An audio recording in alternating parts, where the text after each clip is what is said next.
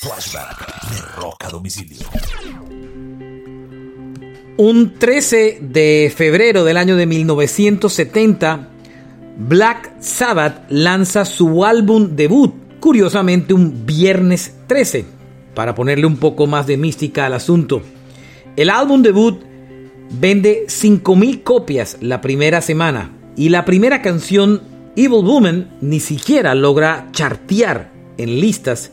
Sin embargo, el álbum llega al puesto número 8 de listas británicas. Este fue un flashback de rock a domicilio.